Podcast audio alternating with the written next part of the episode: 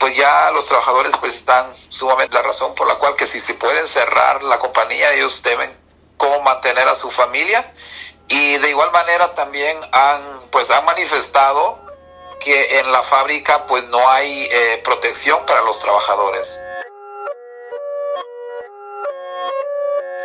Bienvenidos a Latinos en la Pandemia, el primer podcast de Enlace Latino sobre nuestra comunidad en Carolina del Norte. Mi nombre es Verónica López y todas las semanas vamos a estar compartiendo historias junto a ustedes para analizar, informar y ayudar a las familias hispanas inmigrantes durante la crisis del coronavirus. Carolina del Norte tiene una de las mayores poblaciones de trabajadores de la industria agrícola en los Estados Unidos. Casi todos son latinos. Muchos de ellos son trabajadores temporales, que van cambiando de trabajo según la época de cosecha. Muchos también son indocumentados es decir, que no tienen estatus legal en el país, tampoco tienen seguro social ni cobertura médica. Los trabajos que realizan al menos 325.000 latinos indocumentados en Carolina del Norte, sin embargo, sí son considerados esenciales. Son ellos quienes hacen funcionar las fábricas de pollo, pavo y puerco. Son ellos quienes cosechan la papa dulce y el tabaco. Y son ellos también quienes mantienen la agricultura que alimenta a millones de familias. Hoy, Mientras todos estamos parados, siguen trabajando turnos de 11 horas o más en lugares cerrados, sin saber qué pasará después. Y eso para los que tienen suerte y siguen con trabajo. ¿Qué hacen los trabajadores latinos para cuidarse del coronavirus y a la vez mantener a sus familias?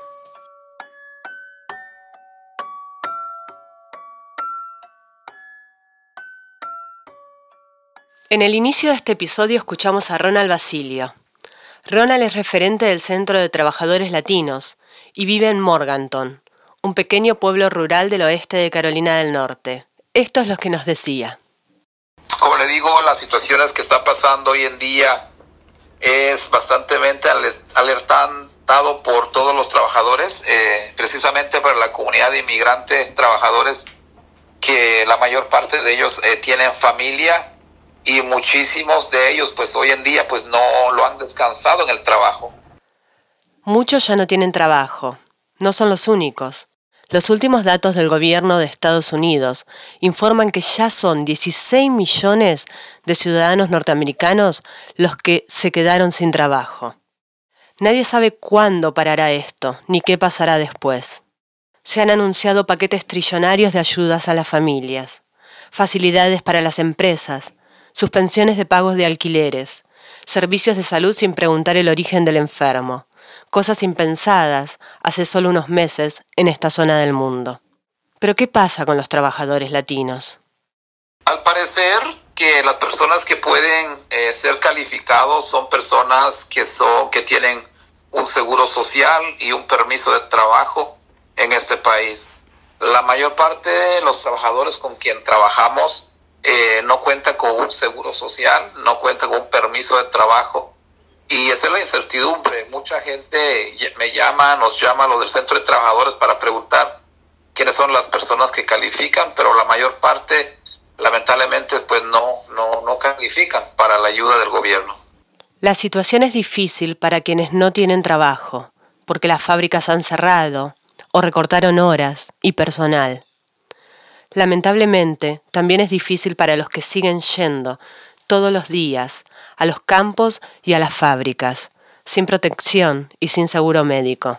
Pues nosotros con la, la, Red Nacional de los Centros de Trabajadores, eh, juntos con otros aliados, eh, hicimos eh, una llamada con la oficina de OSHA, del Departamento de Salud y Seguridad en, Washington, D.C., para que ellos obligan a los, a los patrones que los trabajadores deben estar seguros de por lo menos deben estar separados eh, por lo menos cinco pies de distancia, pero no lo están cumpliendo las compañías de matanzas de pollo porque es difícil trabajar. Normalmente ellos, la mayor parte de ellos no les importa la salud de los trabajadores. desgraciadamente, pues los trabajadores están expuestos en cualquier situación que puede pasar en el trabajo. Un informe del Instituto de Impuestos y Medidas Económicas, ITEP, afirma que las contribuciones impositivas de los inmigrantes indocumentados supera los 277 millones de dólares en Carolina del Norte. Pero no recibirán nada. La crisis del coronavirus ha puesto sobre la mesa lo sabido. Serán los que menos tienen, los que más sufran. Los trabajadores migrantes están expuestos. Sus servicios se consideran esenciales, pero sus derechos no.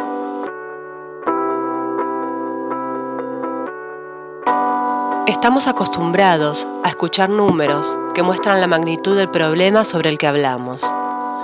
Todos los días se actualiza el conteo de infectados, de muertos, de pérdidas económicas. No queremos que la comunidad latina, que ninguna comunidad, se convierta en un número más de esta terrible pandemia. Por ello, hablamos con un trabajador de una de las fábricas de pavo más importantes de Estados Unidos, para saber cómo se vive puertas adentro seguir produciendo en medio del coronavirus. Vamos a llamarlo Juan porque nos pidió no decir su verdadero nombre por temor a represalias. Nosotros estamos trabajando normal, sin preocupación, sin nada. Y después que vino este, este virus nos tiene muy, muy preocupados. Porque hay mucha gente ya con con candado positivo y, han mandado mucha gente para las casas eh, en cuarentena entonces uno la gente va con temor ya a trabajar al centro de trabajo Juan trabaja para la empresa de productos de pavo Baderwall en su sede de Mount Olive un pueblo de apenas 5.000 habitantes en el centro de Carolina del Norte. Trabaja 11 horas por día, con apenas un break de media hora por turno. Juan está en el sector donde se muele y se empaca la carne de pavo y trabaja pegado a sus compañeros. Nos sentimos, eh, como se llama, aterrorizados con el virus porque que no se sabe dónde que está. Se sabe que hay gente contaminada, hay gente que, que han mandado gente para la casa en cuarentena, porque cuando manda gente en cuarentena porque hay alguien que está infectado en la planta, que trabajó junto al lado de uno. Según el Instituto de Política Económica, los trabajadores con salarios más bajos tienen menos probabilidades de trabajar desde la seguridad relativa del hogar. En el caso de los trabajadores latinos, solo el 16% puede trabajar desde casa. No es el caso de Juan, que en medio de la pandemia, considerado un trabajador esencial, debe seguir yendo todos los días por un salario anual que apenas supera los 29 mil dólares. A esta fábrica, a ellos lo que les interesa es la producción, no les interesa eh, el bienestar de, los trabajadores. ¿Qué, pasa? Que a ellos lo que les interesa es producir y producir porque es, un centro de alimentos. Yo estoy de acuerdo que, no se pare porque es un centro que elabora comida para para el país entero y para muchos países.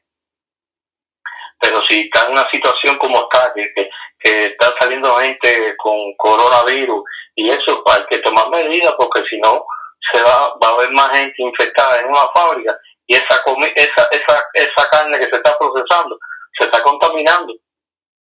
¿Qué puede hacer Juan? ¿Cuáles son sus opciones? ¿Dónde acuden los trabajadores latinos de fábricas de alimentos en Carolina del Norte? ¿Cómo podemos ayudarlos?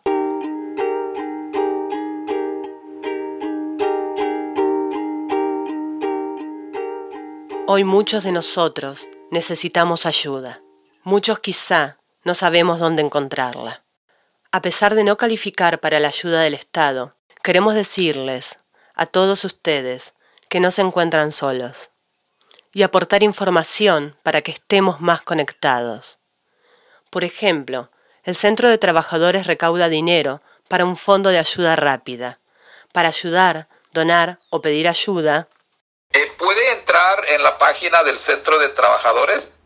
Eh, es www.workerscenter.org eh, o si no, también puede llamar al teléfono, el mismo teléfono que tengo, yo le puedo dar más información en cómo ellos pueden eh, colaborar, eh, si, depende si está en Morganton, puede colaborar en la oficina del Centro de Trabajadores de Morganton, si están en Asheville, puede contactar a otros compañeros los mismos del staff que, que viven por esas áreas, entonces pueden eh, contactarse con ellos.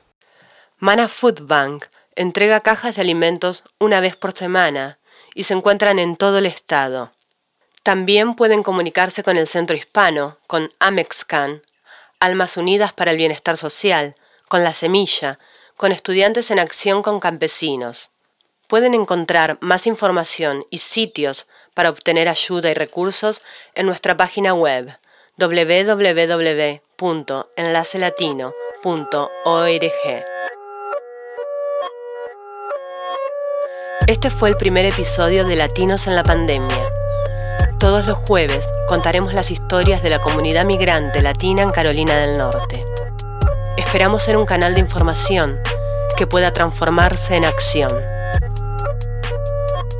Reproduzca esta información, hágala circular por los medios a su alcance, por WhatsApp, por correo electrónico, por mensaje de texto, por teléfono, de boca en boca.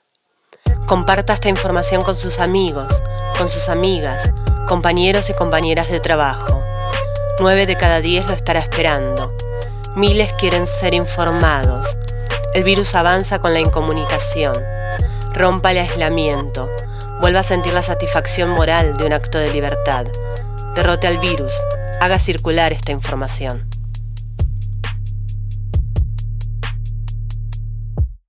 Latinos en la Pandemia es producido y editado por Verónica López. La música original, el sonido y la edición son de David Miller. Paola Jaramillo y Walter Gómez colaboran en la producción y edición. Latinos en la Pandemia es un podcast de Enlace Latino, el primer medio de noticias digital en español sin fines de lucro en Carolina del Norte. Yo soy Verónica López. Hasta el próximo episodio.